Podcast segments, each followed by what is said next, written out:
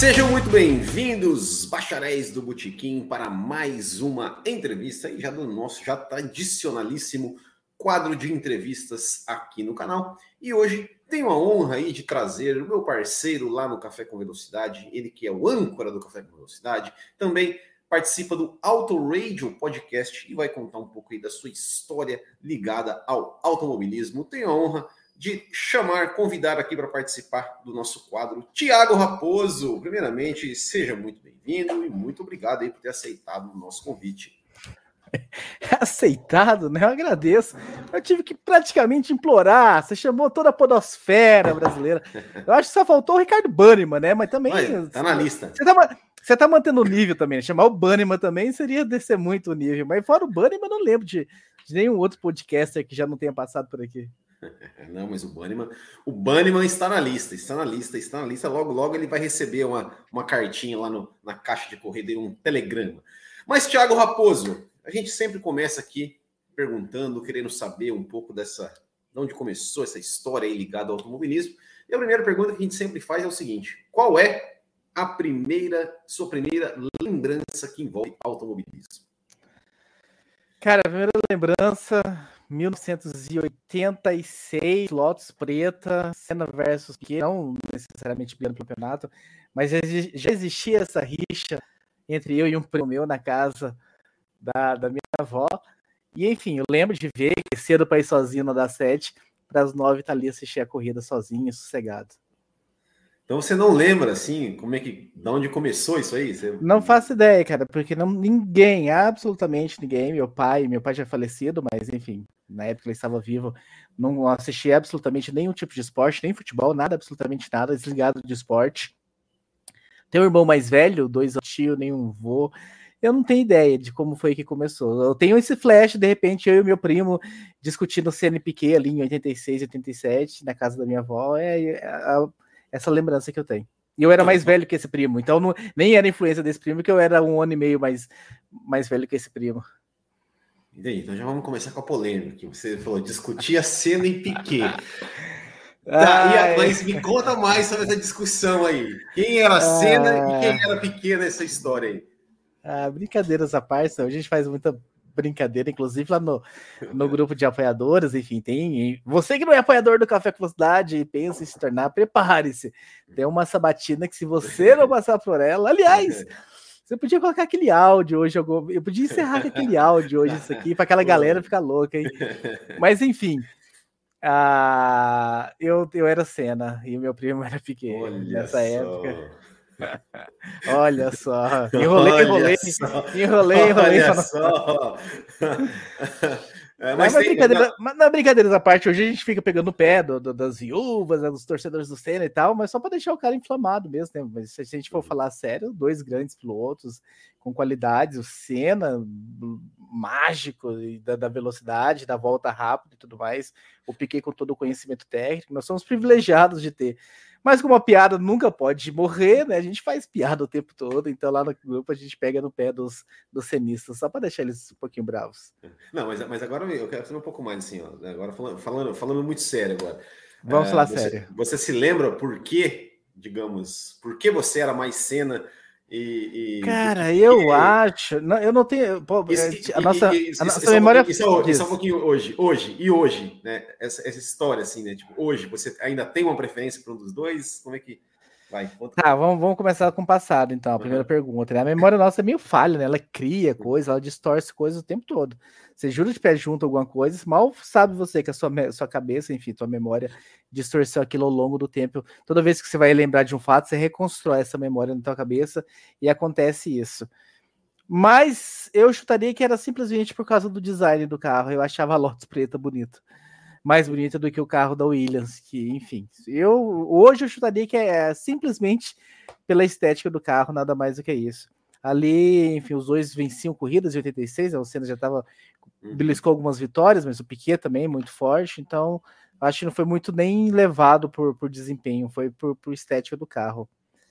Hoje, quando eu penso nessa discussão, hoje eu sou completamente, totalmente contra listas. Eu acho que é impossível afirmar que o Schumacher, que o Hamilton, ou que o Verstappen, que o Senna, ou o Hunt, ou seja lá quem for que a gente queira colocar nessa lista aí, foi o melhor piloto da história. Não, eu vou fazer o meu top 5.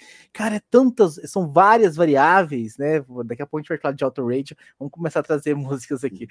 São tantas variáveis de de, mesmo dentro de uma mesma temporada, o que eu consigo te falar assim, cara, eu, eu tenho uma lista dos grandes pilotos que eu vi correr. Agora, falar que esse tá um pelinho na frente do outro, eu acho que é ingenuidade. Ok, os fãs gostam de discutir, gostam de entrar nessa briga, nessa polêmica, mas eu definitivamente eu acho que nem até muda de um ano para o outro, enfim, o que era bom aqui nesse ano perde um pouco de desempenho. E, e aí, o Alonso, o Alonso hoje, quem que é o Alonso? A gente vai analisar o Alonso de 2005, 2006, o Alonso de hoje. Então eu não consigo fazer lista definitiva. Eu consigo falar quem eram os melhores que eu vi correr. Mas falar que esse está um pouquinho à frente do outro, eu acho que é. Eu não consigo. Eu acho que é impossível. Eu não acredito em quem faz isso, mas acho divertido. É bom que a galera se divirta fazendo. Hum.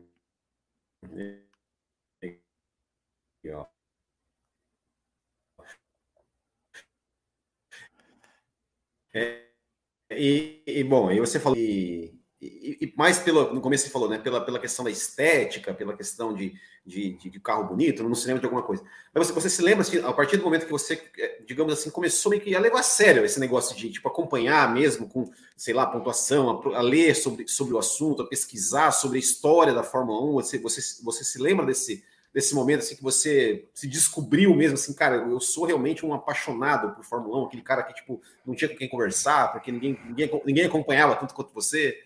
Cara, eu, eu acho que já foi em 88, assim, 86 e 87 são flashes, mas 88 já tenho muita assim clareza de acompanhar o campeonato, até porque o Senna vai para a McLaren e aí ele começa a vencer, aí o interesse sobe junto também.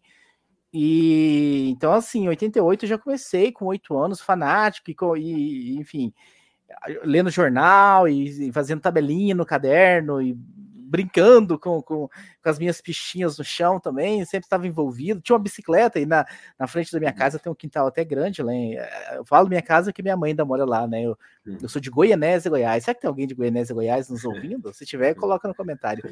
E tem um quintal muito grande, tinha uma pistinha de bicicleta, cara. Minha diversão eu lembro que eu ganhei um relógio com cronômetro, né? Nossa, achava massa. Cara, eu ficava tentando bater meu recorde, tipo, uhum. ficava lá na bicicleta, soltava, fazia o trecho lá, vim, pum, travava, anotava no caderno. Cara, eu passava a tarde inteira fazendo isso, então eu sempre, Legal. com oito anos, já estava muito fanático. E aí não, já, não, já não vim perdendo corrida, perdi uma ou outra, porque, sei lá, a televisão saía fora do ar, né? Acontecia isso. Ou acabava a energia na cidade, ah, ficava desesperado. Uhum. Porque naquela época não, né, não, era como hoje, que você simplesmente vai no submundo e você reassiste a corrida. Você uhum. perdia, literalmente. Então acontecia brigas com a minha família do tipo, hoje Goiás também é muito conhecido por fazendas, roças e tal. Sim. Todo mundo tem. Ah, hoje nós vamos para casa do seu, na fazenda do seu vô, na fazenda do seu tio, fazer o churrasco com a família inteira. Eu falava, eu não vou, hoje tem corrida. Vocês podem ir, eu me viro aqui, eu tenho a comida na geladeira ali, eu me viro. Então já são essas, essas essas, esses flashes que vêm desde os oito anos de idade. Bom, então, né, você, você pegou 88, né, você pegou, digamos, a, a, fase, a fase áurea ali do, do, do Ayrton Senna. É, é, e aí, né, cara, é bom, antes né, disso, é, você tem alguma, alguma outra lembrança assim dessa, dessa fase assim, dos, dos títulos do Senna? Tem alguma coisa que de repente te marcou? É, alguma corrida do Ayrton Senna que te marcou, que você lembra, ou, ou a, a, fase, a fase áurea ali de, dele, que você se lembra de alguma, alguma coisa? Cara, eu lembro que a 80, a batida dele com, com, com, com o Prost no Japão, em Suzuka, eu dormi naquela corrida, cara. E acontecia, né? Japão, criança, em 89, né? Aqueles, ah, enfim, ah, que eu e eu bati. A de 90 eu vi, mas a de 89 eu dormi. E aí acordei no outro dia e tal, e louco da vida, e, enfim. Eu era uma criança, 9 anos de idade, uhum. duas da manhã, três da manhã. Eu tenho essa lembrança até hoje. Eu, pô, não assisti, já assisti várias vezes depois dessa corrida, Sim. mas tem aquela marca assim, aquela uma dor que ainda dói, assim, de, toda vez que falar dessa corrida, lembrar que eu dormi. E a morte, cara. A morte foi muito marcante. Eu tinha 13 anos e eu lembro que a minha mãe estava fazendo tratamento de saúde fora de, de, de Goiânia, assim, de Goianésia. Eu mandava em Goianésia, minha mãe foi para Goiânia, capital, porque, enfim, os melhores hospitais. Eu lembro dela chegar no Caveja para mim, né? Pô, a Veja do, do, do, dia seguinte foi Sim. completamente especial, uma edição histórica. Sim. E ah, eu comprei para você e tal. Tá. Então a, a morte foi muito marcante. E ainda era, né? Uma criança, 13 anos. Não, mas então, é, é, é, essa, né? Ia, ia ser a próxima pergunta, né? Porque qualquer fã de Fórmula 1, né, que, que ali dos anos, os anos, final dos anos 80, começo dos anos 90, já, já teve que responder essa pergunta em alguma vez. Eu acho que, que, que, é, que é uma pergunta que todo mundo já respondeu e é uma pergunta que todo mundo acho que sabe a resposta de cor, assim, né? Porque realmente foi uma coisa que marcou toda aquela geração, né? Você se lembra o que, que você estava fazendo, assim, como é que, como é que foi? Cara, assistindo, assistindo, porque era o ritual de. Não tinha outra coisa. Tinha corrida, era assistir corrida. Ah, deitado no chão de casa, assim, eu lembro que, sei lá, por algum motivo eu não gostava de assistir no sofá, eu punha a almofada no chão e deitava embaixo da TV, assim, lembro até, e, enfim, eu lembro que eu fiquei com raiva, pô, é a terceira corrida sem pontuar, como é que nós vamos ser campeão desse jeito? E pô, não sabia da morte né, até então. Então tava ali, o primeiro impacto, o primeiro, a primeira reação foi ficar, porra, de novo, zero pontos. E aí, enfim, depois veio toda, todo o resto que nós já sabemos. E, e, depois disso, você foi, foi um daqueles, daqueles, aquelas pessoas que a Fórmula 1 morreu em 94. De forma, de é, forma é alguma, de forma alguma. Continuei 94, 5, 6, 7 até hoje. Nunca não teve nenhum hiato em, na, nessa história. Continuei do mesmo jeito. E aí, chorei, é... chorei, com, chorei com o Rubinho Barrichello na Alemanha em 2000. Chorei assim, ó, copiosamente. As tias dando risada na minha cara. Não é possível. E chorando mesmo com a musiquinha tocando. Porque só, só quem era fã mesmo, que entende esse ato de 93, né? Porque 94 não teve vitória até 2000 e ver a luta do Barrichello, Jordan, Sturt, e, enfim, chegar àquela vitória como foi. Então eu me emocionei, chorei bastante em 2000. E quando é que, que esse que essa, digamos, essa, essa, esse, esse torcedor, né, essa, esse cara apaixonado é, virou assim, né? Como é que você começou a querer produzir conteúdo, a falar, a escrever? Como é, como é que foi assim a sua, a sua história como aí, já produtor de conteúdo? Cara, dois, ali por 2003, 4, 2005, né? Quando a internet começou realmente a ficar muito mais popular, ela, enfim, eu comecei, eu acho que meu primeiro acesso à internet foi em 98, 99, né? Então, até um pouco mais tarde do que algumas outras pessoas, por, por essa falta de acesso, mas ali em 2003, 4, 5, começou a explodir, né? Os vlogs, os blogs, o blogger, né? Alguns tinham WordPress, alguns tinham. Enfim, começou a explodir uma quantidade de pessoas para falar do assunto. Talvez hoje os YouTubers, os, os, os Instagramers, na uhum. época eram os bloggers, e eu, enfim, senti vontade de falar também. Eu li algumas coisas, enfim, não via pessoas comentando o que eu queria comentar. Então, no dia 25 de setembro de 2006, eu tenho até a data correta, quase que eu confundi o ano, eu criei o Café com Fórmula 1, que era um, um blog onde eu colocava lá, e eu, eu, eu, até, até pouco tempo atrás eu ainda tinha um primeiro texto, que era fazendo uma previsão, né? O próximo campeão da Fórmula 1 está nessa lista aqui. Eu coloquei, listei sete nomes e fui meio que fazendo uma análise entre eles. Então eu lembro que estava o Hamilton, eu lembro, nenhum deles estava na Fórmula 1 ainda. Ah, era 2005, né? Então tava o Hamilton, tava o Nelson Piquet, tava o Vettel, tava o Marco Andretti, que tinha todo o Andretti estava fazendo tinha surgido na Índia, andando bem, tinha uma especulação de que a família Andretti ia pôr ele na Fórmula 1. Ah, eu não me lembro agora, eu lembro que eram sete, assim, pilotos. Acho que o Kovalainen estava no meio. Então, o primeiro texto da minha vida foi, fazendo essa análise, então, assim. E comecei a fazer, fazer, fazer, e comecei a conhecer a galera. Porque uma prática comum entre a galera nessa época era o seguinte: vamos trocar link? Você coloca lá blogs, blogs recomendáveis. Uhum. E você coloca o meu blog, o meu link no seu, eu coloco para enfim. Sim. E aí eu comecei, aí eu conheci nessa leva Fábio Campos, que tinha, era blogueiro também, dos quatro é, costados. É, ele tinha o Grid GP, né? Em, aliás, hoje ele usa até o e-mail do Grid GP até hoje na vida dele. Ah, conheci Bárbara Franzin, né, que tem uma história muito especial no Café Velocidade, Pesolo, ah, o Alexander Grunwald, que está hoje, né, ele é, é, assessor da Stock Car, ele tinha o Fórmula Grun, o Rafael Lopes, do Ano Baixo, né, ele era simples, era um mero blogueiro na época, enfim, depois ele veio nessa escalada dele na Rede Globo, mas eram, enfim, são vários, vários nomes, Felipe Maciel, Ron Gru, que, enfim, depois fizeram um podcast com o Fábio Campos, Priscila Bar, nossa, eu vou esquecer nomes, o, o Octeto, que eram as quatro meninas que, enfim, que tinham seus pilotos preferidos, era, era uma explosão de blogs. E aí foi assim, comecei vendo, escrevendo, enturmando com a galera, e aí, talvez fosse a sua próxima pergunta, a gente já explicou essa história, mas como eu conheci a Bárbara Franzin e eu descobri o todo o podcast, eu assim, e aí, Bárbara, eu acho que a gente tem, eu tenho esse medo até hoje. Tudo bem, eu sou o cara do Café com F1. O que você acha da gente começar um podcast, hein? Para falar. Eu sei que você tem seu blog, eu tenho o meu. Como o meu é Café com Fórmula 1 e o seu é Velocidade, que tal a gente fazer essa união, fazer um chipar os nomes e criar um tal de Café com Velocidade? E assim ele nasceu um ano e dois meses depois da criação do blog, no dia 31 de outubro de 2006, né? No finalzinho daquela temporada de 2006. 6 ou 7? Tava... Uh, não, 7, né? O, o blog foi. Uh, você está dando nó na minha cabeça agora. Não, mas setembro, foi 7, foi 7. o blog em setembro de 2006, né? Você falou. Depois do café com setembro, em outubro de 2007, né? Foi isso, né? Isso, foi isso, foi isso, foi isso. É. Exato, é, é isso mesmo. Eu estava confundindo, eu estava confundindo aqui com a, a, Porque eu escrevi o primeiro texto do blog e o Hamilton não estava na Fórmula 1, mas o Hamilton só estreou Sim. em 2007, não Sim. em 2006. Então foi 2006 mesmo. O blog 2007, o Café pela Cidade. Não, na, na, verdade, sim, quando você fala do, do seu texto, a, a, primeira a pergunta que eu ia fazer é o seguinte: tá, você fez uma lista em 2006 dos futuros campeões. 2006, cara, ninguém. E aí, onde é que você, onde é que você conhecia, onde é que você via é, corridas Não, do já... Hamilton, do Sebastian Vettel, desses caras? Ah, como é que, você o... concilia isso? Tinha o, o Sport TV, né? transmitia a GP2, que hoje era a Fórmula 2, né? E a temporada de 2006 se ela tiver disponível, eu recomendo que todos assistam, né? Que é a briga pelo título do Hamilton com o Nelson Piquet, teve brigas, teve corridas maravilhosas do Hamilton na GP2. Sim. Então ali eu já conhecia alguns nomes dali.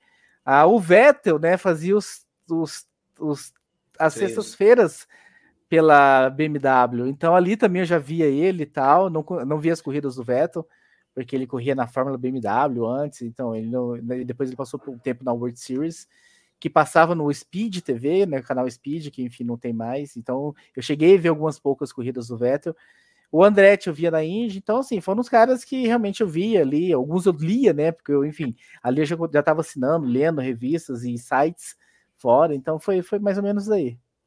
É, é e, e, você falou, né, que você via, você via Fórmula 1 e tal, quando, quando era criança e tudo mais, e aí, e aí, e aí assim, é, daí você começou a consumir tudo, de corrida, todas, todas, todas as, as, as, categorias possíveis? Como é que você começou daí a, a digamos... Cara, a, a... Eu, eu, eu sou um cara meio intenso, cara, em tudo que eu faço, assim, parece que eu não tenho limite, assim, ou, é, ou eu não importo o negócio, ou eu tenho que importar demais, mas eu não sei se é meio termo, aquele cara assim, ah, beleza. E aí, em 2008, enfim, uh, eu lembro que eu mudei de casa e eu aumentei o pacote da minha televisão a cabo, então aí eu comecei a ter acesso a um monte de canal. E aí eu comecei a ver a MotoGP, nossa, que Valentino Rossi no auge, e o Lorenzo surgindo e bancando, e o mesmo, mesmo, mais ou menos o que o Hamilton fez com o Alonso na McLaren em 2007, o Lorenzo faz com o Valentino Rossi na, na Yamaha, e aí eu começo a assistir as categorias de base também, eu descobri que a Moto 3 que não era Moto 3 na época, era 125 cilindradas, era muito melhor do que a categoria principal, os moleques. E aí eu começo a assistir o World Series by Renault, e aí vem a NASCAR, eu descubro a NASCAR. E aí a, a, a NASCAR tem que fazer um, tem uma história muito engraçada, né? Porque, enfim, eu e o Fábio Campos já trocava algumas mensagens lá no aquele, aquele chat que tinha no Gmail, que hoje não existe mais, tinha um chat lá no Gmail, né? G-Talk, se não me engano.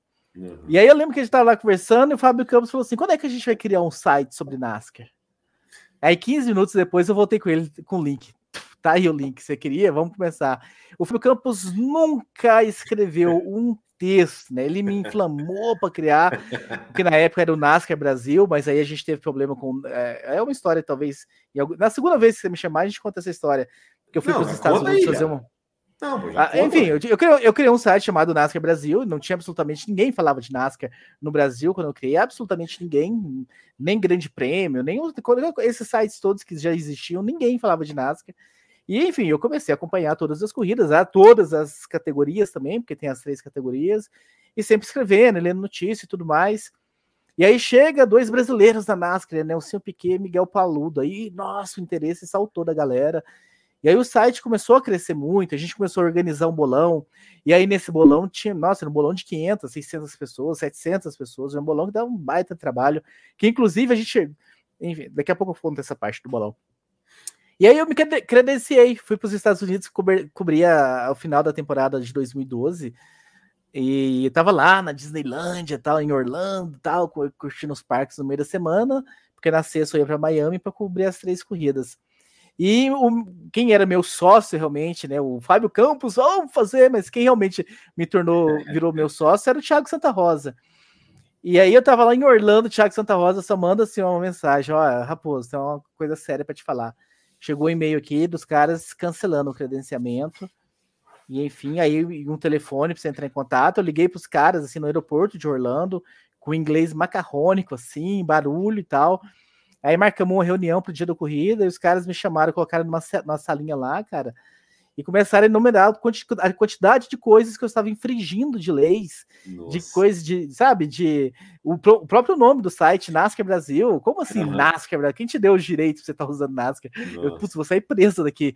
E vídeos, assim, pirate... eu, eu tinha um gravador de DVD, aconteceu a, a, a batida, eu gravava, eu mesmo ripava e subia no YouTube. Eu, cara, cara era uma, era uma uma série de coisas, assim, cara. E aí, eu lá na salinha com os caras, com inglês, eu entendia 40% só do que eles falavam comigo, Nossa. e falava. Enfim, o que aconteceu no fim é que eles entenderam no fim que o blog era uma diversão, era, não era, eu não, não era meu, meu, meu meio de sobrevivência, Sim. eu não ganhava nada, eu gastava com aquilo ali. Uhum. E eles não tinham essa percepção, eles achavam que era uma coisa que eu tava ganhando muito dinheiro. Aí quando eles perceberam que era só aquilo, aí eles ficaram com dó de mim. Não, toma aqui, ó, os ingressos e tal. Esse ingresso vai te dar. Você não vai poder entrar na sala de imprensa, mas você vai poder circular ali pelo infield e tal, pela área ali. Então, então os caras ficaram meio com dó, mas a gente teve que mudar o nome, aí virou Big One Brasil em vez de Ginástica Brasil. E aí ele existiu até dois, três anos atrás, mas enfim, aí a minha vida foi se transformando, e enfim, outras prioridades vieram, e eu não consegui mais cuidar do site. Continuei assistindo as corridas e tudo mais, malucamente, mas eu não consegui, eu só postava o resumo da corrida. O site ficava a semana inteira sem post nenhum, porque, enfim, uhum. não cobria mais nada. E aí eu fechei ele e passei o, o bolão pro boletim do paddock, eu entrei em contato com o Rubens e tudo, ó, é. oh, Rubens, pô, tem um pô, você é um cara que eu conheço aí, é um site que eu conheço, é um, é um bolão que tem muito sucesso, tem uma, uma galera que é raiz e, e aposta mesmo e tal, e enfim, aí hoje tá lá no boletim, ah, e, enfim. Ai, que história. Que, que, baita história, hein? Cara, mas foi, foi punk eu na, na é, imagina, com os americanos, sem entender, e os caras é. acusando eu e mostrando um monte de irregularidade e tal. E você lá, e você, e, e, peraí, mas só, só, só me conta, só, só, voltando um pouco, peraí, você, você, você foi para lá sozinho, com recursos Não. próprios? Como é, como é que recursos foi? Próprios, recursos próprios, enfim, eu já tinha uma vontade gigante de fazer uma viagem internacional, já estava ali com os meus 31 anos de idade, nunca tinha saído do país. E, ah, então, isso foi 80, então isso foi 82, então? menos, menos. ah, e, enfim, aí tava com esse plano. Na, na época eu estava casado, né? Enfim, a, a minha ex-esposa também queria ir para Orlando, era um sonho dela, enfim, visitar os, os, parques em Orlando. Então a gente uniu o útil ao agradável, porque a final da NASCAR era, né? Hoje não é mais, era em Miami, que fica uhum. do lado de Orlando, né? Assim, bem, bem próximo. Então a gente pegou uma semana, passou um ano juntando grana e tal, e fazendo economias, e tira passaporte, e vice, toda aquela história, e fomos, mas recurso próprio, absolutamente nada de, de, de patrocínio, nem nada. E fizemos lá a cobertura e tal, das três categorias, a final das três categorias, uhum. fotos e tal, mas enfim, essa é a história da, do um apuros em Miami. Legal, legal. Baita, baita história. Né? É, é, é, é, essa história, acho que, acho que você nunca acho que você não tinha me contado. Eu, nunca, eu não sabia dessa história. Acho, que, acho que tem tempo que eu não contei. Já contei no café, mas milhões de anos atrás. eu, essa história realmente eu não sabia. E aí, bom, e aí tá, você tinha, você tinha né? Você, você falou, o café começou em 2007. A, a, gente não vai entrar em tantos detalhes do café, porque a gente já fez aqui né, um programa, uma entrevista especial com. A né, história o, lá. É, com história, né? Com, assim, eu já entrevistei o Fábio Campos sozinho, já entrevistei o Matheus Pucci sozinho, agora estou entrevistando você sozinho, e a gente fez uma entrevista com os, né, nós quatro, né? É, quando, contando essa história. Contando essa história mais do café, então a gente não vai entrar tanto assim na história, na, na, na história do café com velocidade. Mas eu, que, eu quero. É, é, tem, tem, algumas coisas aí que, né, que, que, que, eu, que eu achei, achei pela aí nos, nos, nos submundos da internet que é o senhor Thiago Raposo de terninho, de terninho e gravata, microfone na mão e lá entrevistando gente importante, lá do, do, do, do né, acho que capacete de ouro, alguma coisa e, assim. Não, como, cara, a gente. Conta essa história, conta essas histórias aí. Cara, a gente se achava, a gente não era nada, a gente gastava o dinheiro do próprio bolso, tinha patrocínio, mas tinha uma vontade de fazer algo bem feito. Ainda tem hoje, né? Hoje, pelo menos, tá, hoje a gente tem uns apoiadores, hoje já entrou a grana do YouTube, nada, né? Ninguém acha que a gente tá rico, toda a grana que entra de apoiadores do YouTube é toda reinvestida no programa, ninguém tira nada da, daquilo, mas enfim, já, já, já não tá dando prejuízo, né? Já tá pagando as contas, pelo menos. Mas naquela época a gente era, enfim, teve um momento. Eu, eu, eu me credenciava para Stock Car em São Paulo todos os anos, todos os anos, todos os anos. E era recusada, recusada, recusada. Era escrito grande assim no, no negócio de credenciamento. Não credenciamos blogs, não credenciamos blogs. enfim. E aí teve um ano que eles resolveram fazer o experimento, liberaram e tal. Eu lembro do assessor falando assim: me chamando, ó, oh, Thiago, tudo que lá, a gente tá abrindo a exceção, porque, enfim, porque é blog e tudo mais. tipo assim, eu achei que, ele, que eu tava me disfarçando como site, que eu tinha passado a perna, mas não, que eu no credenciamento coloca lá site e tal. E ele, assim, ele, ele reafirmou na minha frente, eu sei que você, acho que é Marcelo o nome desse assessor nessa época, se não me engano, Marcelo Braga, não tem ideia. Eu, aliás, eu acho que era. Mas ele, ele fez questão de falar assim: olha, você não me enganou, né? Eu sei que não é site, é blog, mas a gente está fazendo a esse experimento. Cara, e a gente fazia, eu, eu, procurava fazer o melhor, conversar com todos os pilotos. Como eu já entendia muito bem da categoria, e eu conhecia todos os pilotos, fisionomia, então eu ficava ali no, no, atrás dos boxes esperando um piloto sair e tal, assim, para pegar, pegar uma palavra, fazer alguma coisa especial. Aí no final do ano tinha o capacete de ouro, e aí, enfim, eu já conheci o Pesolo também, né? Eu já falei do Pesolo também, mas vamos fazer uma vírgula pro Pesolo, porque nós estamos no YouTube. 2008, 2009, 2010, o Pisolo já era um grande youtuber falando de Fórmula 1. Sabe, todo esse trabalho que eu vejo você, o Siverli, o Matheus, toda uma galera que tá fazendo hoje, o Pesolo já fazia, cara, Sim. 15 anos atrás, cara. E aí, é, tá, vou comprar uma câmera também. Ah, enfim, aí comecei a me cadastrar para o capacete de ouro. A, a, câmera, a compra da câmera, na verdade, ah, nossa, tem muita história, vai vir nas coisas que eu nem lembrava. Então vai, vai no canal, o, o, canal Speed, é, transmitia a NASCAR e tinha dois, o narrador e o comentarista, que era o Sérgio Lago e o Roberto Figueroa, né? O Sérgio Lago volta a transmitir NASCAR esse ano, né? Contratado pelo Band Sports. E aí eles tiveram, eles foram crescendo no canal Speed e eles criaram um programa que se chama Curva do S, que ainda existe também. Eu não, não sei se só está no YouTube ou se está em alguma TV hoje. E aí eles me convidaram, Thiago, eles moravam nos Estados Unidos, né? Os dois moravam nos Estados Unidos, o Speed era lá, as transmissões vinham de lá. Uhum. Cara, nós estamos fazendo, a gente precisa de alguém no Brasil para ajudar e tal. Eles recrutaram algumas pessoas e eu entrei na equipe do Curvo do S. Então eu tinha camisa, eu tinha o negócio, o negócio do microfone lá, o cubo, uhum. cubo que colocava. E eu fiz um investimento, comprei uma câmera e tal. Então eu ia cobrir algumas coisas pro Curvo do S e comecei também. Então aí tinha câmera e tal, e fazia essas filmagens. Então essa que você tá vendo foi no capacete de ouro Entrevistei o Bruno Senna. Eu fui para a Corrida das Estrelas aí, perto de você, né? Em Floripa. Sim, sim. Dois anos. Eu fui cobrir pelo F1 Mania, né? Eu traba... já trabalhei no F1 Mania também, do é Vitor Berto. Vitor Berto lá no começo e tal. Eu lembro que eu comecei a assistir WRC, que, nossa, é, é fantástico o Rally, o Mundial de Rally. Porque caiu essa pauta para mim, eu nunca tinha visto, nem sabia nada. E o Vitor Berto, Thiago, essa semana, final semana vai ter WRC você cobre. tá, me dá, né? Então fui descobrir o WRC e vim cobrir pelo F1 Mania, o Desafio das Estrelas.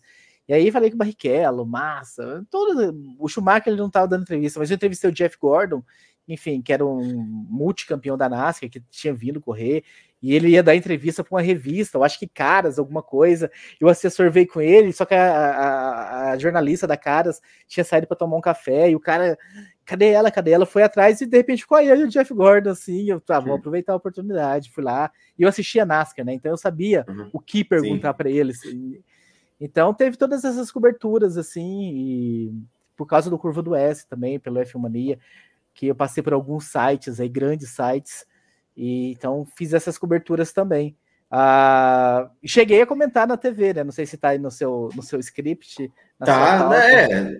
Não, não tem pauta. É, a gente vai falando, mas, mas, mas é, era, uma, era uma coisa que eu, eu já vi você é, comentar. Eu não sei se você me comentar alguma coisa sobre isso, ou, ou, ou, ou, li em algum lugar que você na sua, no seu perfil, não sei. Você já falou que você já foi comentarista na TV. E, e, e assim, eu nunca vi imagem disso. E eu queria saber assim, me conta, conta essa história. Como é que começou? Cara... Aonde você comentou? Que ano que foi? É, Cara, no, o, tal, o, o, tal do divórcio, muda de vida, tinha tudo isso gravado, assim, eu perdi tudo nessa minha mudança. Eu, não tinha como eu carregar, eu tive que abrir mão. Ah, vai pro lixo. Eu não sei se tem alguma coisa salvo, mas enfim, aconteceu o seguinte. Lá em 2000, eu acho que era 2013, 2014 ou 2011, já vai ficando velho, a gente vai confundindo nos anos. O Band Sports fez um movimento muito parecido com o que ele está fazendo hoje, de focar no automobilismo. Então tinha muita categoria, cara. Tinha 15, 20 categorias no Band Sports naquela época. E eu conheci o André Dueck no capacete de ouro. Nesse que você viu me entrevistando, Sim. eu conheci o André Dueck. O André Dueck era comentarista do Band Sports. Cara, e eles não estavam dando conta, assim, de, da escala, porque, enfim, era ele e o Eduardo Homem de Mello, os comentaristas na época. E tinha muita categoria para os dois comentarem. Não dava para fazer uma escala para os dois terem vida, final de semana, família. E aí o André Dueck perguntou, ó, oh, Thiago, você, enfim, você topa? Ele já conhecia, sabia que eu cobria tudo, que eu via absolutamente tudo. E ele falou assim, cara, então tá precisando aqui, enfim, obviamente que sobraram as, as categorias menores para mim. Ele fazia Indy, ou, enfim, ele, as, as, as, principais ficavam com eles e eu ficava, sei lá, com Ferrari Challenging, com Copa Mini Cooper. É, e, e, aos poucos eu fui fazendo algumas coisas interessantes. World Series by Renault, a, a final que o Robert Frins bate com o Julius Bianchi, eu tava lá na, na, no comentário e tal. Então foi assim. Então foram dois anos. O primeiro ano era, foi bem mais assim, era uma coisa ou outra, um ou outro final de semana e tal. Mas o segundo ano, cara, eu praticamente fui todos os finais de semana. Eu morava em Campinas, né? Próximo uhum. da 45, uma hora de até a Bandeirantes eu ia praticamente todo domingo, sábado e domingo, fazer, fazer muito VT e tal, com Roberto com Rodrigo Cassino, Roberto, não, Rodrigo Cassino, que depois foi pro Fox Sports, um narrador maravilhoso. Fiz com o Donick, enfim, vários narradores, o Celso Miranda, fiz algumas com o Celso Miranda. Então, aí eu fazia World Series, eu fazia GT, tem uma corrida da GT na, na Argentina, as corridas de GT tinha uma hora e teve um, um, acidente lá com, sei lá, com cinco minutos, que caiu um monte de coisa na pista, e a, ficamos 45 minutos atrás do safety car, então eu lembro, uh, não foi, eu não lembro quem era o narrador dessa, que eu fiz essa, mas ficamos lá quase 45 minutos inventando história e respondendo as coisas, então tem essas histórias, e aí no final de 2000, eu não lembro muito bem o ano, né, mas no final desse uhum. segundo ano, a Band, o Band Sport resolveu mudar, né, e tipo assim, reduziu a metade, ou a um terço as categorias, e aí não teve mais tanta necessidade e eu parei. E eu fiz duas, eu fiz três DTMs no ESPN também. Que o André Dueck é. também, pelo mesmo motivo, o André Dueck também tinha essa abertura lá com o Luiz Carlos Largo, né, que é o narrador que tá lá hoje até hoje. E enfim, o André Dueck não ia poder fazer, eu fui fazer três DTMs lá na ESPN. Então essa mini história aí da, de comentários na TV. Então, nasceu pelo, pelo Dueck, enfim, é um cara que eu tenho uma amizade hoje, uma admiração até hoje, um baita empresário, tá fazendo sucesso lá nos Estados Unidos, enfim, tá lá no nosso grupo do Café com Velocidade, o geral, o Terra de Ninguém, né, que a gente chama. E, eu não tô nesse, esse eu não tô. Vai lá, entra lá no Terra de Ninguém. Mas ele deu uma melhorada, ele deu uma melhorada. E, mas essa é a história, o Dueck, o Band Sports contratou um monte de categoria e eles precisavam de ajuda com a escala, porque tinha coisa demais para dois comentaristas apenas, e eu entrei nessa para dar um help. Mas e, tá, mas aí você, na comentarista na TV e tudo mais, você não assim, não, não pensou em seguir uma carreira ali de, de comentarista tal, ou, ou pensou, mas é, da, oportunidades novas não surgiram? Como é que, como é que Conta mais um pouco dessa. Cara, dessa tem, uma, tem uma história, tem uma história, outra história engraçada. Daqui a pouco a gente tem que entregar pro Fábio Campos, hein? Não, mas. São 8h35 ainda. Fábio Campos espera. Aí ele não vai começar 9h30 nunca, é, né? Na segunda-feira ele não começa, é. né? Hoje que ele ia começar. Por essa amizade com o Sérgio Lag, o Roberto Figueiredo, do Speed, a... ia ter uma festa. Eu, obviamente que olha a memória traindo. Era uma festa assim muito especial da família do Sérgio Lago. Eu não sei se era aniversário de 50 anos do pai, ou era aniversário de casamento dos pais. Era uma coisa que a família inteira, e ele queria ir, e estava uhum. nos Estados Unidos. Ele entrou comigo e falou assim: Thiago, você pode vir fazer no meu lugar? Eu banco todos os seus custos, obviamente. Vou pagar passagem aérea, alimentação, uhum. estadia, porque eu não vou poder estar em tal final de semana, daqui dois, daqui dois meses, por exemplo. E, enfim, eu pensei no teu nome, eu sei que você está sempre com a gente, acompanha, conhece, escreve e tal, de você vir fazer com o Roberto Figueroa, aqui em, eu acho que era em Los Angeles, o estúdio, se não me engano.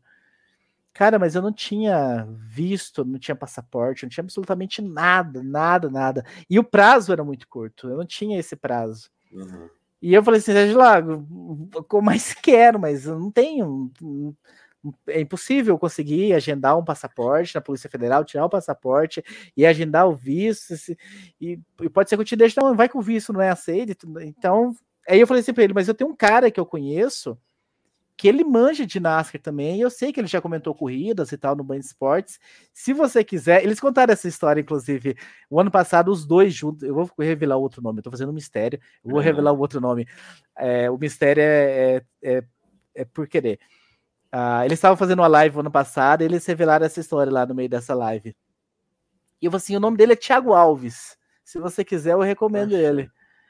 E aí o Sérgio Lago, ah, me passa o contato dele e tal. Aí eu, o Thiago Alves, aconteceu, só se passar o contato seu pro Sérgio Lago, aí eu passei, o Thiago Alves foi, enfim, porque ele já era jornalista, trabalhava no Terra uhum. e tal. É um cara muito mais preparado do que eu. E aí ele foi, os caras gostaram demais e tal, e aí ele ficou, Caramba. continuou no Speed. O Speed foi vendido no Fox Sports, ele ficou no Fox Sports, que agora foi Sim, vendido para o ESPN, né, Star uhum. e tá lá o Thiago Alves, enfim, explodindo e fazendo. E obviamente não tem nada a ver comigo, não quero mérito nenhum. É uma história que aconteceu, mas enfim, Legal, se ele não tivesse, cara. se ele não fosse o cara que é de conhecimento e falar como fala, e estudioso e tudo mais, começou como comentarista, agora tá narrando, enfim, passou, enfrentou vários desafios. É, é tudo mérito dele. Mas esse meio-campo, dessa legal, primeira cara, vez, quem só. fez foi eu. Porque o Sérgio Lago falou: venha, Thiago Raposo. Eu assim, eu não posso, eu não tenho visto, não tenho nada. Faltam dois meses só para o aniversário, não tem tempo hábil para isso. Não tem como eu te prometer que vou. Eu preciso ser realista, não posso tá, deixar e, você e, na enrascada. Tá, só, só, uma coisa que, eu, que eu, acho que você não, você não especificou. É, ir para onde exatamente? Fazer, fazer, cobrir qual, qual o evento? É, era cobrir a NASCAR, o final de semana da NASCAR. Sim, mas. Do estúdio, não ao vivo no autódromo. É, mas o uhum. estúdio do Speed era nos Estados Unidos, uhum. lá em Los Angeles, na costa oeste. Entendi. Então o Roberto Figueiredo e o Sérgio Lago faziam de lá todo final de semana. O Roberto Figueiredo, inclusive, morava na costa leste. Então todo final de semana ele viaja, cruzava os Estados Unidos para fazer essa, é, é, essa cobertura. Mas essa é história. Uh, Thiago Alves é um baita, do, eu tenho uma apreciação para ele. Ele, eu acho um cara muito esforçado no que faz, faz muito bem, conhece demais, vai atrás e tudo mais. Uh, mas talvez tivesse adiantado, eu tivesse atrasado um pouquinho mais a, a, entrada dele, que com certeza ele ia entrar em algum canal, em algum grande canal, pela, pelo talento que tem, se eu tivesse o, o passaporte o visto, quando o Sérgio Lago fez aquele convite, por exemplo. Legal. E, não, e, e, é, tá, bom, você. Histórias de você não ser o cara certo na hora certa. É bom, é, mas... Se prepare para sua vida, porque as coisas. Você nunca sabe quanto a oportunidade vai bater.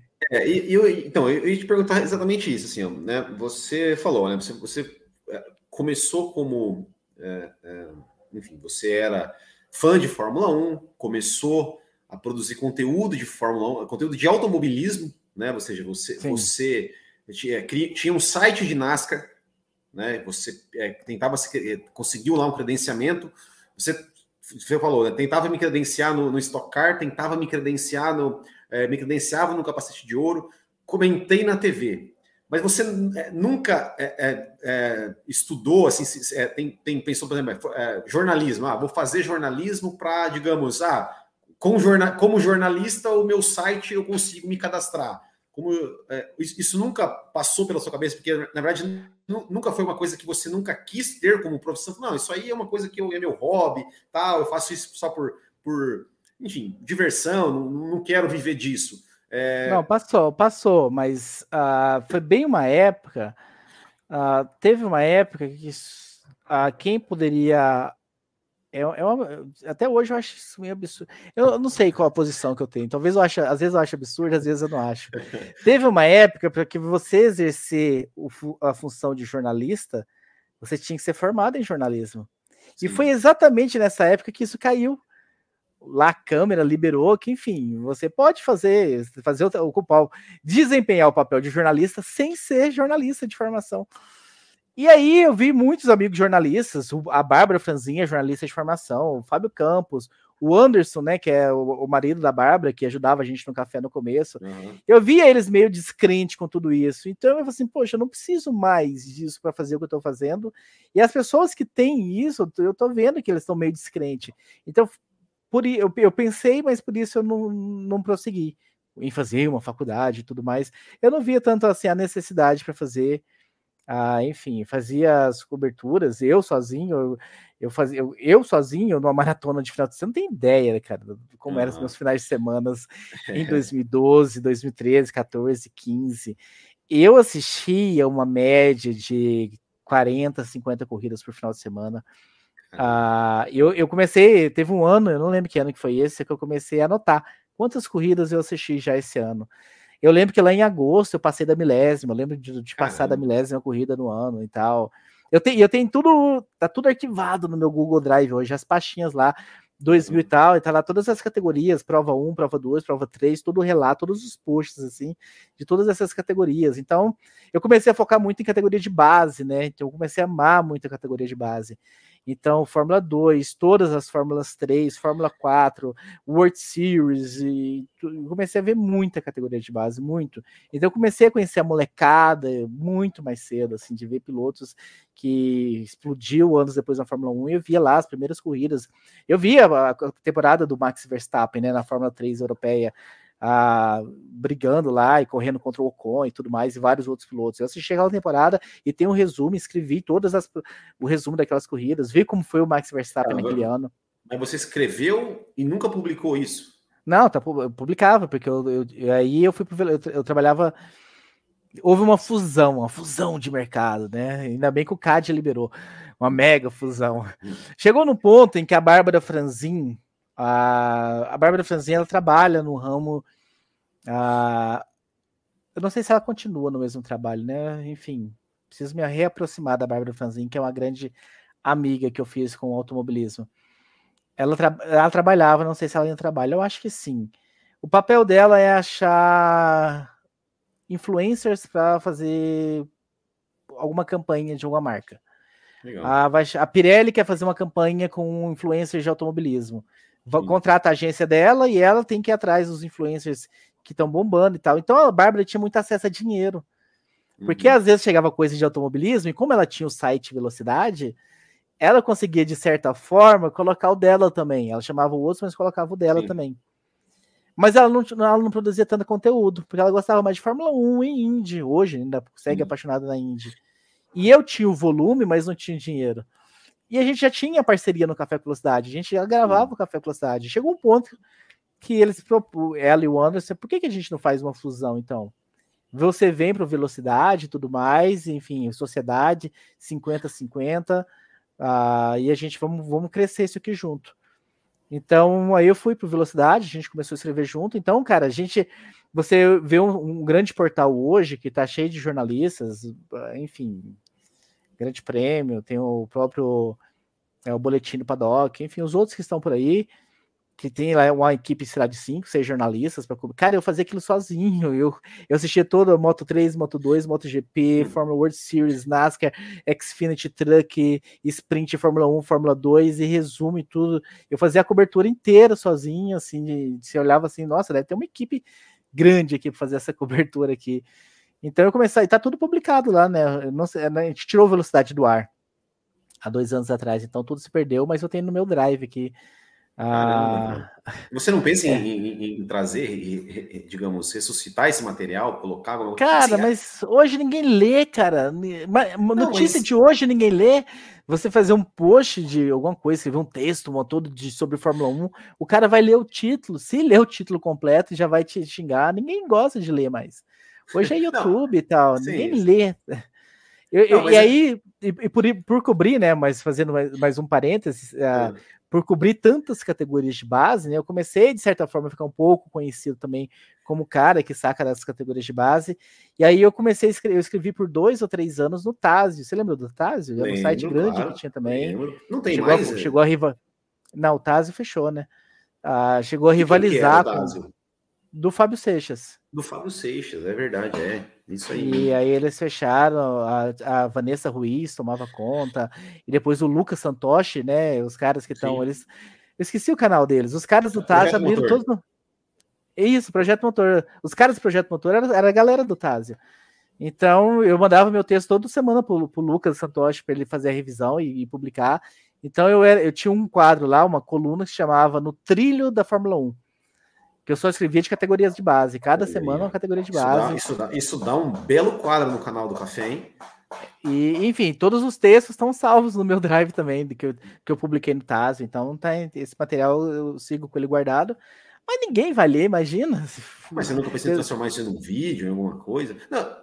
Não, não sei, nunca, nunca. Quem sabe um projeto futuro e tal. É, não, é porque assim, ó, é, é, é, tá, eu, eu agora eu vou. Porque assim, você, você, você tem muita bagagem, né? De, de assim, tirando tirando o café com velocidade que você continua fazendo, continua continua ancorando, é, já, já, escreveu muita coisa, já comentou, já né? em algum momento né, isso né, em algum momento isso foi de fato a sua profissão é, e, e se em algum momento você realmente falou não isso vai ser a minha assim, eu vou viver disso. Alguma, alguma vez você viveu de automobilismo e se você, é, em algum momento você falou, não, não quero mais viver de automobilismo, ou você ainda pensa em viver de automobilismo?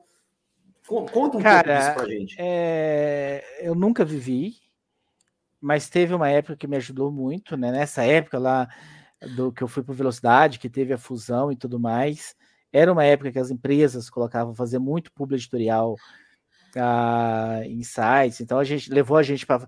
Eu não fui, né, por causa do trabalho, né? Eu tenho o trabalho da vida real que eu chamo. Uh, que mas levou a gente para fazer a abertura do, do, Dakar, por exemplo. O Thiago Rosa foi num e o Anderson Costa foi em outro. Né? A gente cobrir a abertura do Dakar e tal. E, e, ali teve uma época que entrou uma grana legal. Nunca deu para sobreviver dela, mas poxa, dava um, um, um, estímulo a mais. Nossa, que legal, tá dando uhum. certo, tá no caminho. E aí veio a TV, veio o Tazio, veio uma exposição legal. Ah, eu fui na, na, Record News também, porque eles começaram a, trans, transmitir a NASCAR da Europa. E aí, quem, quem me recomendou foi o Luke Monteiro, né? Que hoje está na Band também. Sim, sim. O Luke já Monteiro também. Aqui, já o Luke Monteiro me conhecia, sabia que eu era, pô, se tem um cara que se tem um cara que conhece ginástica da Europa no Brasil, é o Thiago Capuzzo. Ele me passou o contato, ó, chama esse cara que ele vai ajudar vocês com, com conteúdo. Então comecei, a, enfim, a galera começou a me conhecer, porque essa coisa fanática de assistir, tá sempre nas transmissões e vendo tudo, as categorias da Argentina, e você pensar, eu via, cara. Tem, eu, depois eu mando um print, talvez, assim, do tá, todas as pastinhas de todas as categorias. Pô, legal, cara. Mas aí, cara, veio uma crise ali, aí veio a Copa, veio a Olimpíadas, aí a, a galera que punha dinheiro em site mudou o foco, não, agora tem que ser alguma uhum. coisa. E aí esvaziou os cofres, cara, e nunca mais voltou. Então, assim, nunca aquela coisa, pô, era, todo mês tinha dois, três público editorial, e tipo assim, a empresa pagando, sei lá, dois mil para um público, você fazia um texto e tal, e entrava é. dois, três, e era 50% meu, 50% da Bárbara, então entrava uma graninha legal ali, pra, enfim, para quem não ganhava nada. Mas de repente, pum, esvaziou. Quando veio a Copa e a Olimpíada, o foco da galera mudou e aí continuou por hobby. Enfim, era um hobby que eu tinha, mas aí eu comecei a perder a mão, né? Essa intensidade. Eu queria cada vez uhum. mais categoria. Cada vez, cara, eu assistia com três, eu assistia três corridas simultaneamente, fazendo Cara, tem foto disso, assim. Eu assistia, tava assistindo uma na televisão, uma no celular aqui e dois computadores. Eu tinha dois computadores, assim, na época. E assim, cada uma numa corrida. A sorte é que elas não começavam exatamente igual, assim, no, no mesmo horário. Então, a, uma estava acabando e a outra estava no meio, a outra estava. E era o meu domingo, era assim, cara. Eu acordava 4 horas da manhã, porque as categorias da Europa começam uhum, 4 sim. horas da manhã pra gente, né? Porque é cedo lá. Sim, e sim. eu ia até 10 da noite, 11 da noite, publicando. Ficava um monte de blocos de notas abertos assim. Caramba. não dava para publicar naquele momento, que tava três corridas uhum. acontecendo na sequência. E aí, as corridas na hora do almoço, e comia ali na, na, na velocidade louca, assim. Cara, era insano, cara. Era insano, ah, mas ó, ó, agora, antes da. Ó, putz, hoje tem limite de bloco aqui, hoje, Raposo? Não, a gente só não pode fazer rivalizar com o Fábio Campos pra Grazi não ficar nervosa, né? Então tá bom, então tá bom. É, não, porque assim, tá, beleza, você falou, olha, lá em 2000, não sei o que, a Band Esportes trouxe um monte de categoria, tal, tal, tal, e precisava de gente. Bom, a Band voltou, trazer um monte de categoria.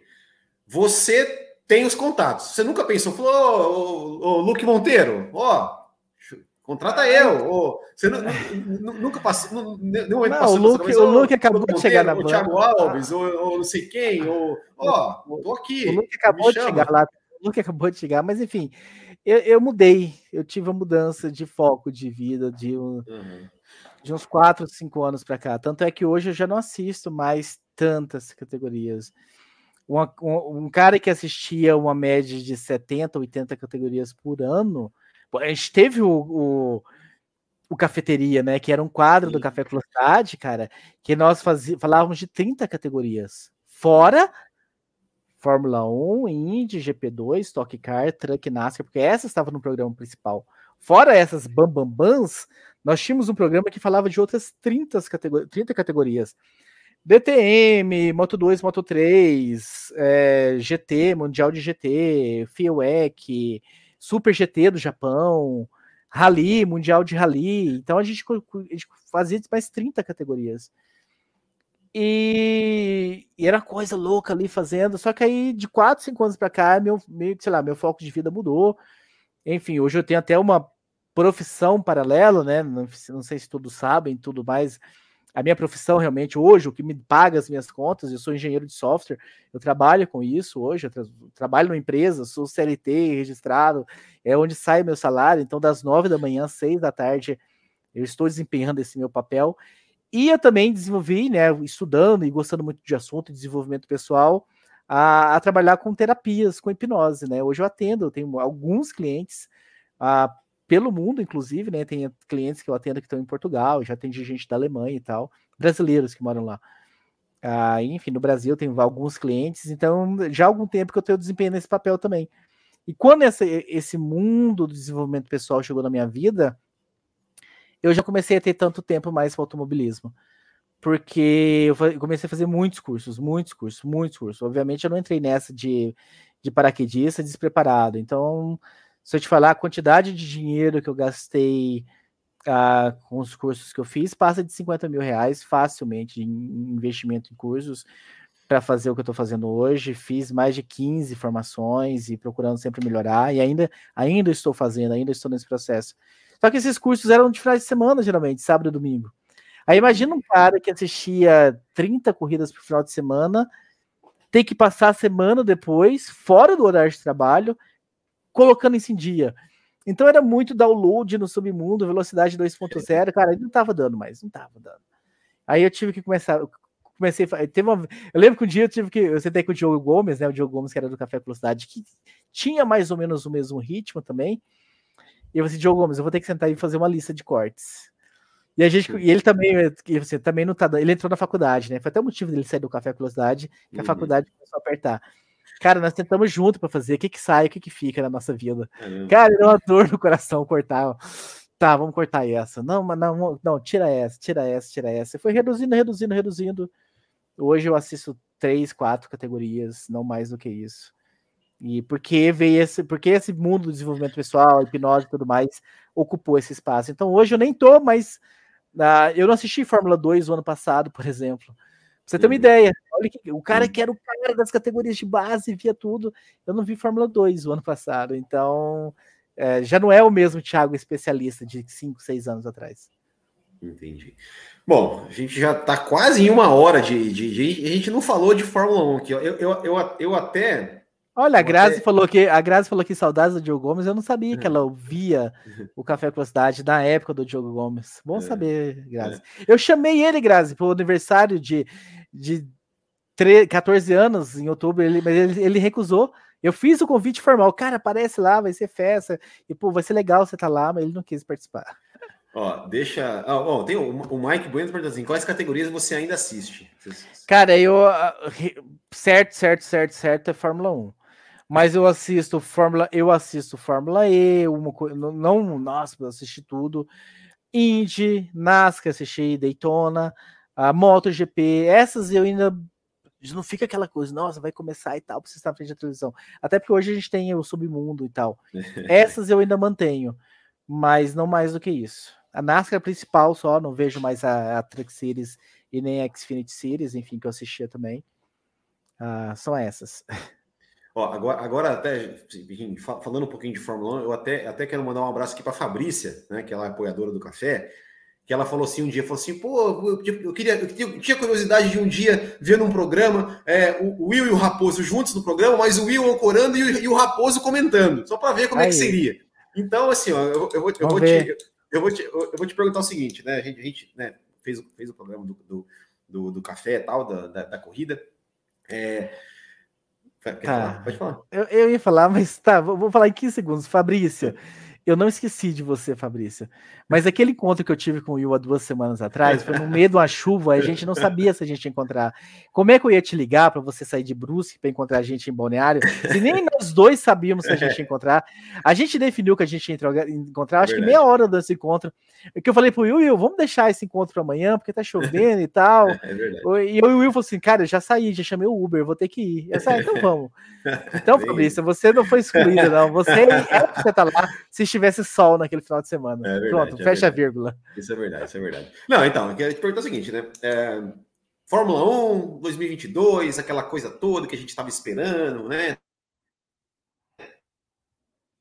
Anos e anos esperando, e era para ser em 2021, foi 2022.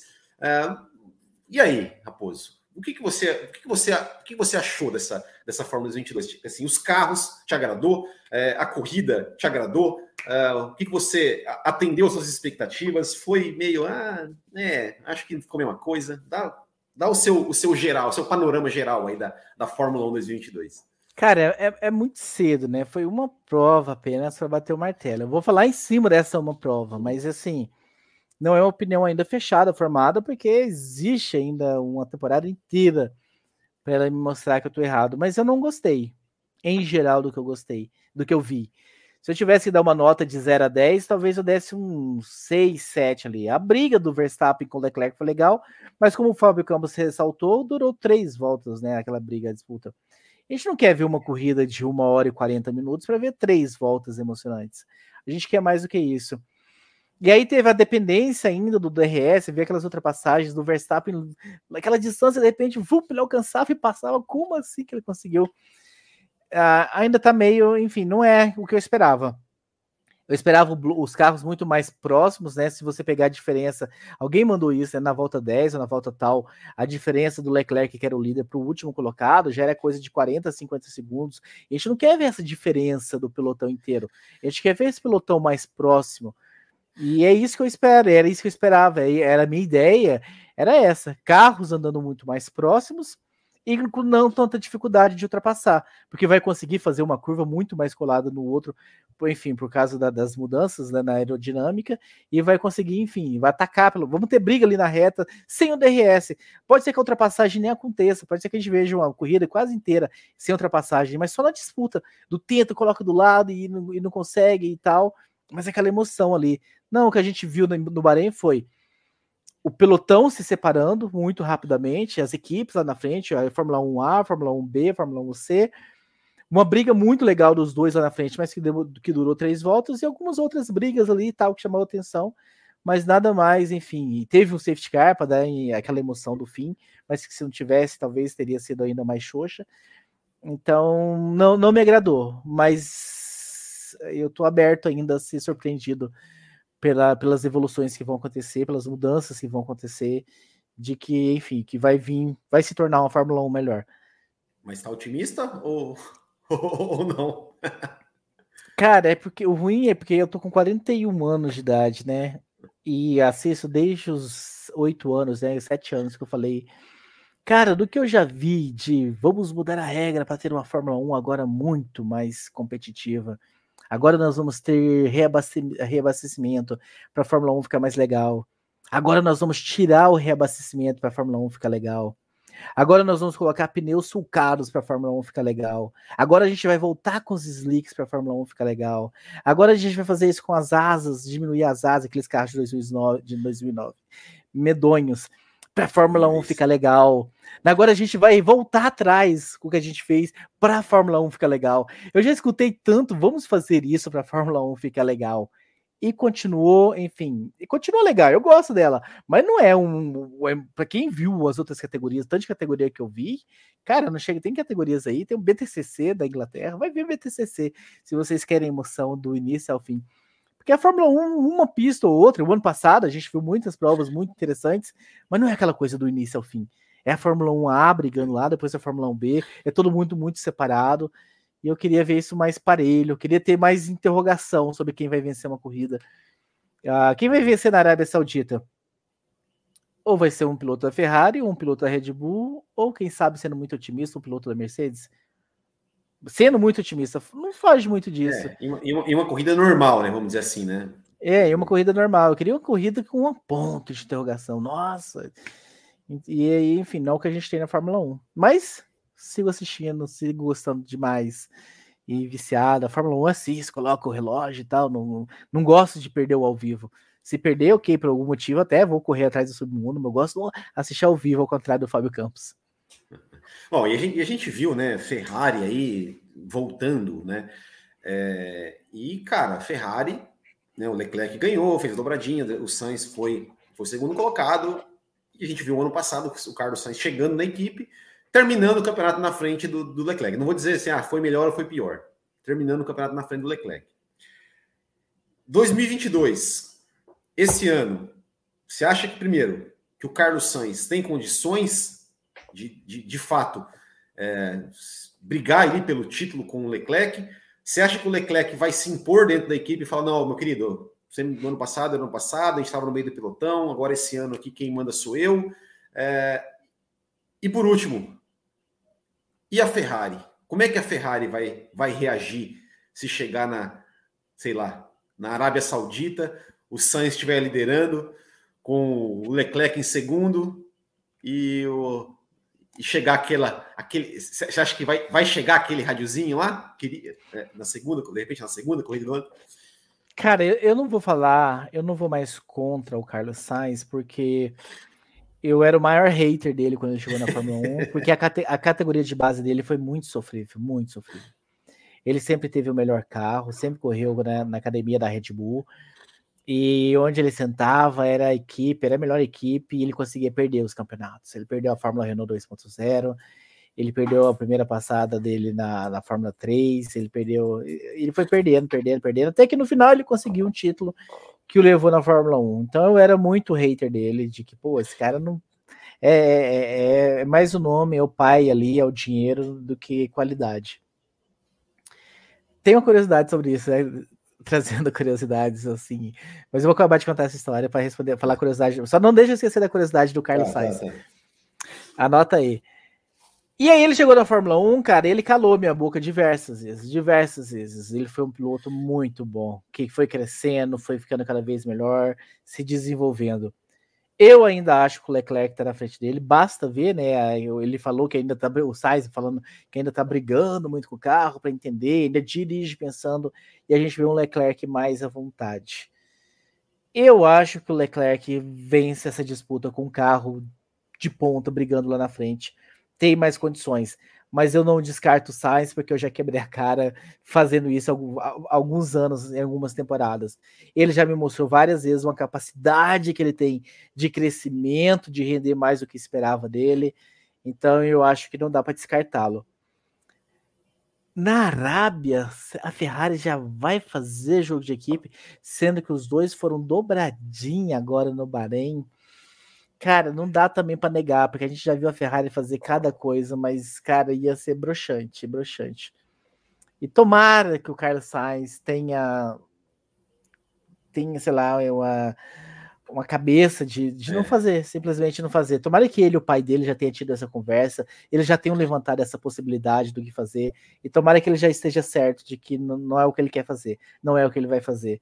Porque seria muito broxante a gente não é, eu não sou a favor de jogo de equipe em momento algum, Sim. mas eu até entenderia lá no Brasil, lá ah, no não, é. final, é. e, enfim, já não tendo mais chance, mas agora, até no Brasil, assim, se eu fosse realmente, eu não ia ser, pô, deixa os caras brigar e tal, mas ok, a gente, a gente releva, mas agora seria muito ruim, muito ruim.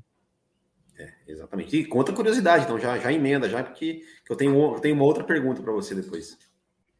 Ah, curiosidade, né? Tá, tá é. vendo? Eu tava esquecendo, se você não lembra. Ah, nessas idas, autódromo e tudo mais, credenciamento, eu me credenciei numa, numa das Fórmula 1 para ah, para uma coletiva de imprensa do Fernando Alonso. Acho que já aconteceu essa história em algum lugar, não sei se foi no Café Velocidade. E aí tinha uma blogueira de Campinas que também tinha se credenciado e ela perguntou se podia dar uma carona, tava vindo de carro e tudo mais, se a gente podia, enfim. Se ela podia pegar uma carona para ir junto comigo. E a gente foi no caminho, conversando, né? E, perguntas fazer, a gente foi falando da, da, coletiva. E eu não tinha uma pergunta muito legal, assim, tinha umas perguntas meia boca, assim, e, enfim, tipo de alguns jornalistas que cobrem, eu não vou citar nome, que cobrem corrida pela televisão, que chega lá, tá lá e qual a sua expectativa, né? Aquela pergunta básica, qual a sua uhum. expectativa? Uhum. Mas, enfim. E essa blogueira lá de Campinas, ela tinha uma pergunta muito boa, muito boa, assim, na, na ponta você da língua. Assim. História, mas é boa. Só que ela, ela, ela ainda era, ela tinha vergonha. Ela tinha pergunta muito boa, mas ela estava com vergonha de levantar a mão e fazer a pergunta. E, a, e essa jornalista nada mais é do que a Juliane Serrazoli, que hoje está lá cobrindo todas as provas pela Band e tal. A gente foi junto, enfim, dessa carona para ela. E eu roubei a pergunta dela. Eu perguntei para ela, faz, faz, faz. Ah, não vou fazer. Eu posso fazer então? Eu perguntei, posso fazer então sua pergunta? Pode. Eu levantei a mão, fiz a pergunta, então. Ah, enfim, e aí eu fiz uma pergunta também. Fiz a pergunta dela e fiz uma pergunta onde entra o Sais nessa história, né? E eu perguntei para ele, olha, a gente viu diversos pilotos alemães chegar na Fórmula 1 por causa do, do, do Schumacher. Ah, e agora você, enfim, é um bicampeão. Essa pergunta, essa coletiva foi em 2008, 2000, então ele era recente bicampeão, né? Sim. Ah, você vê o movimento na Espanha crescente de pilotos e tudo mais, da, da, da categoria, da, das categorias de base se fortalecer. E tem algum nome espanhol que você pode falar para a gente ficar de olho, que um dia a gente vai ver na Fórmula 1? E ele falou, Carlos Sainz Jr. Tá brincando. Falou. Olha só, caramba. Então o Sainz estava lá nas categorias de base. Uhum. Ele demorou, ele demorou 5, 6 anos para chegar na Fórmula 1, quando o. Alonso citou o nome dele. Então teve essa história. Legal. Então. Aí... Pode falar. Não, pode falar, pode falar, continua, continua.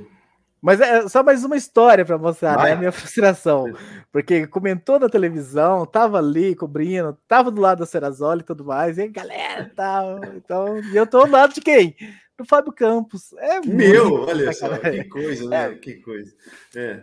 Não, é, então, eu, eu, eu, tô do, eu tô do lado do melhor. A galera acha que tá bem, cobrindo Fórmula 1, que tá na televisão. Eu, eu estou do lado do Fábio Campos. Isso é, o, o, nome, o nome disso é o poder do significado, cara. Se, se, é algo que tem na sua vida, dê um significado bom pro que você tem, porque se der um significado ruim, não vai mudar. Então dê um significado bom. Raposo, duas perguntas. Diga a gente já na parte final, senão o Fábio Campos vai brigar com a gente, né? Porque ele tem a live vai. lá, ó, além da velocidade, 9 e meia, lá no canal do Café com Velocidade. Raposo, pergunta você acompanhou por vários anos, como você falou, categorias de base. Você era o cara das categorias de base. Eu quero saber um ou mais pilotos que você falava, cara, esse moleque é bom, esse cara vai ser campeão da Fórmula 1, esse cara vai ser o novo Senna, e não virou nada e um cara que você falou assim, nossa, que cara horrível, esse cara é, é terrível, meu Deus, como é que esse cara é piloto? E de repente esse cara virou, né, um, foi, sei lá, foi para Fórmula 1, foi para alguma categoria de ponta e, e se destacou. Tá. Esse exemplo do que esse cara vai explodir, ele funciona mais na, na MotoGP, porque eu vi o Mark Marques surgir, né? Eu vi o Mark Marques nas 125 cilindradas chegando. Não, não mas eu, mas eu, vi uma... Eu quero saber um que não deu certo. Tá, vou falar também. Tá. Aí eu vi Maverick Vinhales e tudo mais. Mas um que não deu certo, cara, que fez, que fez acontecer e tal, foi o Robert Frins, que tá na, ele tá na Fórmula E hoje, né, se não me engano, o Robin Frins. Sim. Ele fez uma categoria de base fantástica. Ah, quem mais, hein? Agora tá fugindo o nome. Teve Teve um holandês também, que eu tô esquecendo o nome. Não era o Dombers, não. Não o Robert Dombers, não. Era outro holandês. Que também andou muito bom. Eu precisava, eu precisava olhar o nome dos pilotos da Fórmula E hoje, para eu lembrar, que eu acho que essa galera tá na Fórmula E. Mas o Robin Frins, o que me vem na cabeça, assim, de que chegou fazendo, fazendo acontecer, que merecia estar na Fórmula 1 e não conseguiu a, a vaga na Fórmula 1. O próprio De Vries, né? Eu vi o De Vries muito cedo também. Sim uh, correndo e fazendo as categorias de base. Então, eu vi o Van Dorn, o Van Dorn é um cara que eu diria. E o Van Dorn não deu certo. Eu, eu posso colocar o Van Dorn no quadro dos que não deram certo? Porque, cara, eu vi o Van Dorn fazendo as categorias de. Nossa, dava demais o Van Dorn. E aí chegou, enfim, não, não mostrou o que a gente esperava que ele mostrasse.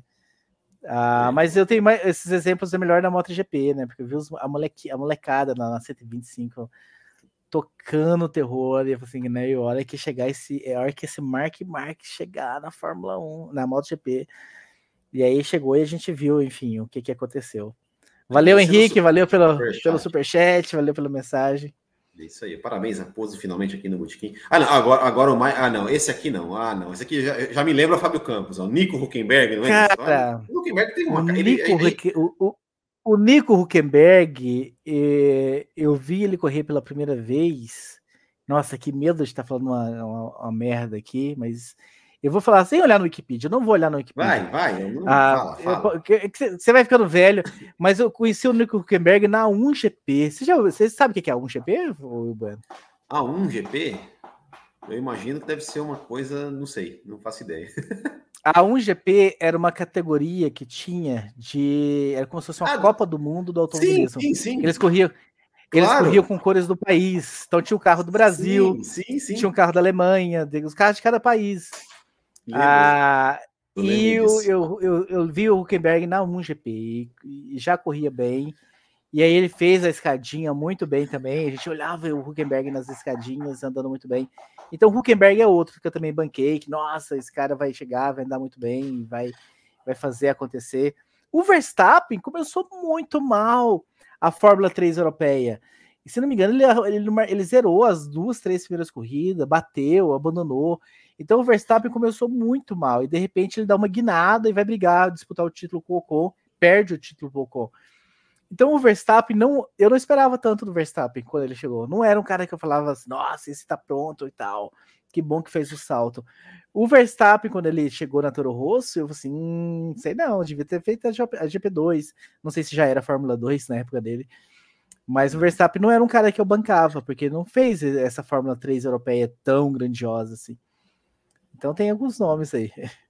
Legal, legal. Bom, Raposo, a gente eu, eu, gostaria muito de falar ainda sobre, sobre a questão do auto radio e tal, mas a gente vai, vai ficar para uma próxima conversa, né? Porque, enfim, é, é, é, sempre, é, sempre, bom ter assuntos pendentes para ter. Re, vamos falar rapidamente, resumindo, a gente não vai entrar no, nas perguntas, é. mas eu não posso deixar o auto radio de fora. Vai. Enfim, um, entre uma das grandes paixões da minha vida, eu sou apaixonado por rock and roll nacional. Gosto do internacional, escuto algumas coisas, mas não conheço tanto quanto nacional. Então, aqui atrás de mim tem uma prateleira de coleção de CD quase 300 CDs aqui, só tem, sei lá, 95% é nacional. O, o, o, pessoal, o, pessoal, não sabe o que é CD, rapaz. Isso aí. É, da minha época. Eu, eu ainda. Cara, eu, eu, ainda compro CD até hoje. Por causa dessa coleção. Eu gosto de ter e tal, encarte. E aí tem o Alto Rage Podcast do nosso querido Ricardo Bannerman Soares, que eu tenho, eu, falo, eu luto lá piamente para ser cada vez mais radio e menos alto, né? Deixar de falar de automobilismo da forma que falam, assim, despretensiosamente, e falar só de música mesmo, ser um podcast de música. Eu tô perdendo essa briga, mas enfim, eu vou persistir. Não, tem que falar dos dois. E aí, o, o, o Ricardo Bannerman tinha um blog também sobre música, onde ele fazia lá alguns reviews de alguns CDs, e ele decidiu pegar esses textos, ele achou esses textos, e ele decidiu transformar esses textos em podcast. Aí, ó. Os seus textos lá? ah, mas música é uma coisa, né? Enfim, vou... Agora, agora eu vou falar aqui sobre a prova da Fórmula Renault norte-europeia na etapa. Não, pode fazer um review, Ninguém... cara. Claro, cara. Review Ninguém vai Max, querer saber disso. Como foi Max Verstappen na base? Pô, ah, Grazi, foi ótimo, Grazi. O Ricardo na World Series by Renault, ah, ele é tirado né, no meio da temporada, e nem completa a temporada, porque ele sobe para disputar pela HRT, né? Colocaram ele na HRT para se preparar. O John Eric Verne também é a mesma coisa. O. Ai, meu Deus, o, o, o português. O português Monteiro, da Thiago Monteiro? Não, o Felipe. O Tony Félix da Costa. Antônio Félix da Costa também tá ali no caminho da Red Bull e tal. Então, assim, eu vi esses caras também tudo correndo. A World, não, a World Series era fantástica, até que depois ela entrou em declínio quando a Renault saí, saiu. Mas era fantástico. Mas enfim, eu, vai ter que me chamar de novo, hein? Sim. O Auto, o Auto Rage Podcast. Aí o, o sabia já dessa minha do gosto pelo rock nacional. E aí ele fez o Cabeça Dinossauro. Eu xinguei ele. Como que você faz o programa do Cabeça Dinossauro? Não me chama e tal. E aí ele é, inclusive, inclusive, né? Inclusive, vai sair, promessa, vai sair. Tem uma promessa. Cara, não vai sair, não vai sair esse ano. Não vai sair esse ano. De 2019. Vai, vai lá. Não vai sair esse ano, mas vai sair. Tá porque esse ano eu vou tá fazer bom. outro naquela. Na coletânea, tá, tá, tá no, no, top 10 que eu tô fazendo. Tá bom. E aí o Bunny me falou assim, cara, eu tenho mais dois textos aqui de, de rock nacional, se você quiser fazer. Que era do Kid Abelha, do Tomate. E o outro eu acho que era camisa de Vênus. Era camisa de Vênus, do Cinca Chambola. Eu fiz esses dois programas lendo o roteiro que ele fez e tal, assim, não podia sair muito do roteiro. E aí, cara, ele. Eu falei assim, cara, vamos fazer isso, vamos manter, que ia acabar a série dele. Ele só ia fazer a série dos, dos textos que ele achou. E aí eu falei. Olha lá, o Will gostou do Detonauta, sem certeza. Não. Fã do Tico Santa Cruz, que é, deixa até a barba igual, deixa a barba igual o Tico Santa Cruz. Mas. É, e aí, eu e o Valese meio que ficamos no pé dele para manter o negócio, vamos continuar. E aí ele resolveu e tá no que tá hoje. Eu fazendo Legal. nacional e o Valese internacional. Eu faço um programa de 15, eu faço dois programas por mês, né? Que uhum. sai de 15 em 15 dias. O primeiro programa do mês esse ano é uma série, né? As 10 bandas que formaram a minha mentalidade no rock and roll nacional. E, a segundo, e o segundo é um disco aleatório que, que sai. Essa, essa semana saiu um programa deste ano, né? É. Da Marge deste ano, enfim, que eu gosto bastante. Marge deste ano. É, é, exatamente. É isso, Bueno. O Fábio Campos não fica nervoso com a gente. Né? Cara, é, é goste ou não goste, né? cara, os caras são rock nacional. E eu tô ali, eu tô ali para, enfim, eu tô ali para fazer programa é, sobre rock nacional. Não é, não é uma banda que eu, que eu conheço horrores. Conheço o primeiro álbum deles, que fez algum sucesso. Não conheço uma discografia deles, mas eu tô. A minha. Los Hermanos nunca teve, né? Não, mas vai ter. Não. E, eu não conheço, e eu não conheço muito também. Mas eu, eu tô numa disposição, e é por isso que você não foi chamado ainda. Eu não quero repetir. Imagina se eu ficar fazendo só ali nas 10. Pô, vai ser Legião Urbana um mês, Engenheiros no outro, Biquíni Cavadão, parada. Não quero, cara. Eu quero sair. Eu quero trazer coisas do rock and roll nacional ainda, que talvez a galera não conhece. Tem muita coisa, tem muita coisa interessante, né? Tô, tô, tô... E Los Hermanos, cara, eu tenho que 300 CDs. Eu não tenho um Nossa. CD do Los Hermanos. Que bom, cara. Que bom, que bom. Mas eu vou fazer. Eu vou atrás, eu vou conhecer a discografia e vou fazer. Deixa, estão avisados. Estão avisados. Vai ter programa do Los Hermanos. Ai, Deus do livro. Aliás, aliás eu te, eu te, agradeço muito, porque essa brincadeira que, aliás, vai ter. Eu fiz essa promessa também algum tempo atrás e eu tinha esquecido. e por eu falar isso para você, eu lembrei disso agora. E eu acabei de criar a pauta de quem vai ser a segunda banda do mês de abril. Espere. Na hora que sair a segunda, o, pro, o segundo programa de abril, não. a culpa vai ser sua. Foi você não, que fez eu lembrar. Se for Los Hermanos, não, pelo amor de Deus. Não, não é Los Hermanos. É não uma. essa responsabilidade. É uma dupla de, de irmãos, filhos de sertanejo que se separaram. Ah, tá. tá. Vamos lá. Bom, Raposo, para a gente encerrar aqui, entregar lá para o Fábio Campos, É, pergunta que eu sempre faço. Podia, né? podia ter como fazer conexão na televisão, a gente chamar aqui Fábio Campos agora, igual quando É, terminou é, o Bom Dia é, Brasil e ia chamando é, a Maria exato. Braga, Exato. e a Ana Maria Braga passa quais são os destaques. Podia Exato. ter como fazer isso. Podia ter como, podia ter como. É, que é a pergunta. a- a- na verdade, não é Podia, uma pergunta. manda, manda um string art pra ele, vai que ele entra aqui pra fazer a Ah, chamada da galera daqui. Ele não, deixa eu ver se ele. Ele não vai. Sabe Ele- ele- eu ele tiver ouvindo a gente-. Se ele estiver ouvindo a gente, ele vai entrar. Ele não vai entrar agora, mas deixa eu, deixa eu mandar para ele aqui, peraí. É, ele não vai. O celular agora resolve também me, Eu mando me aqui. sacanear. Me sacanear. Me sacanear. Eu vou mandar Vamos- ele.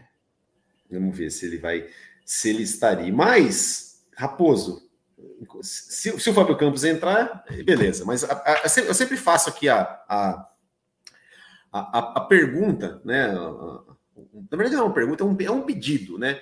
Para todos os Você não, convidados você, não, vêm aqui. você não vai perguntar como é que eu aguento o Fábio Campos há tanto tempo? Isso, isso fica para depois. Isso Fica o isso segundo, pro- fica, isso, fica próximo pro- programa. pro próximo programa. Que é o seguinte, Raposo. Para quem está nos assistindo, né? E agora que você, além né, de, de ter essa experiência no automobilismo, você também agora é um cara que trabalha, né? Que tem, inclusive, com, enfim, desenvolvimento pessoal das pessoas e tudo mais. para quem quer ter, ser bem sucedido naquilo que se propõe a fazer, seja gerar conteúdo para automobilismo, para qualquer outra coisa, qualquer outra, qualquer outra, outra, outra coisa que a pessoa se propõe a fazer. Assim, se você teria, tem alguma dica para passar para essas pessoas que estão assistindo e Cara, a mas gente? posso, eu posso falar, mas é meio furado, né? Porque eu não segui em frente na, cate- na carrega- no negócio de jornalismo. Você tá falando com o cara que teve as oportunidades e não está lá É, ainda. Mas enfim. Mas exatamente, para você dizer assim, olha, Sim. né? Ah, não faço o que eu fiz, né? Ah, cara, mas é que eu, eu tenho consciência que em algum momento eu desisti, eu, eu resolvi que eu tava mudando o foco. Então eu tenho consciência e sem dor no coração nem nada. Cara, mas é aquela frase manjada e tal. Enfim, mas escolha o que você gosta e você nunca mais trabalhar. Cara, é fazer o que você gosta fazer. Que aí você vai fazer com tesão, você não vai fazer com preguiça, você não vai fazer com má vontade, você não vai fazer com raiva. Você gosta tanto daquilo que você faria até se fosse de graça. Obviamente você precisa do dinheiro, você precisa pagar suas contas, mas aquilo te dá tanta vontade, te dá tanto prazer fazer, que até se fosse de graça você faria. Quantas, quantas vezes eu fiquei 10 anos, 12, 15 anos fazendo essas coberturas insanas? Cara, eu cobri. Eu vi que tem uma galera fazendo agora, mas eu já fazia. Isso, boa dica, boa dica. Tira o passaporte antes. Tira o passaporte quanto antes, aqui o Luiz Júnior, mano. Ótima dica, Luiz. Parabéns.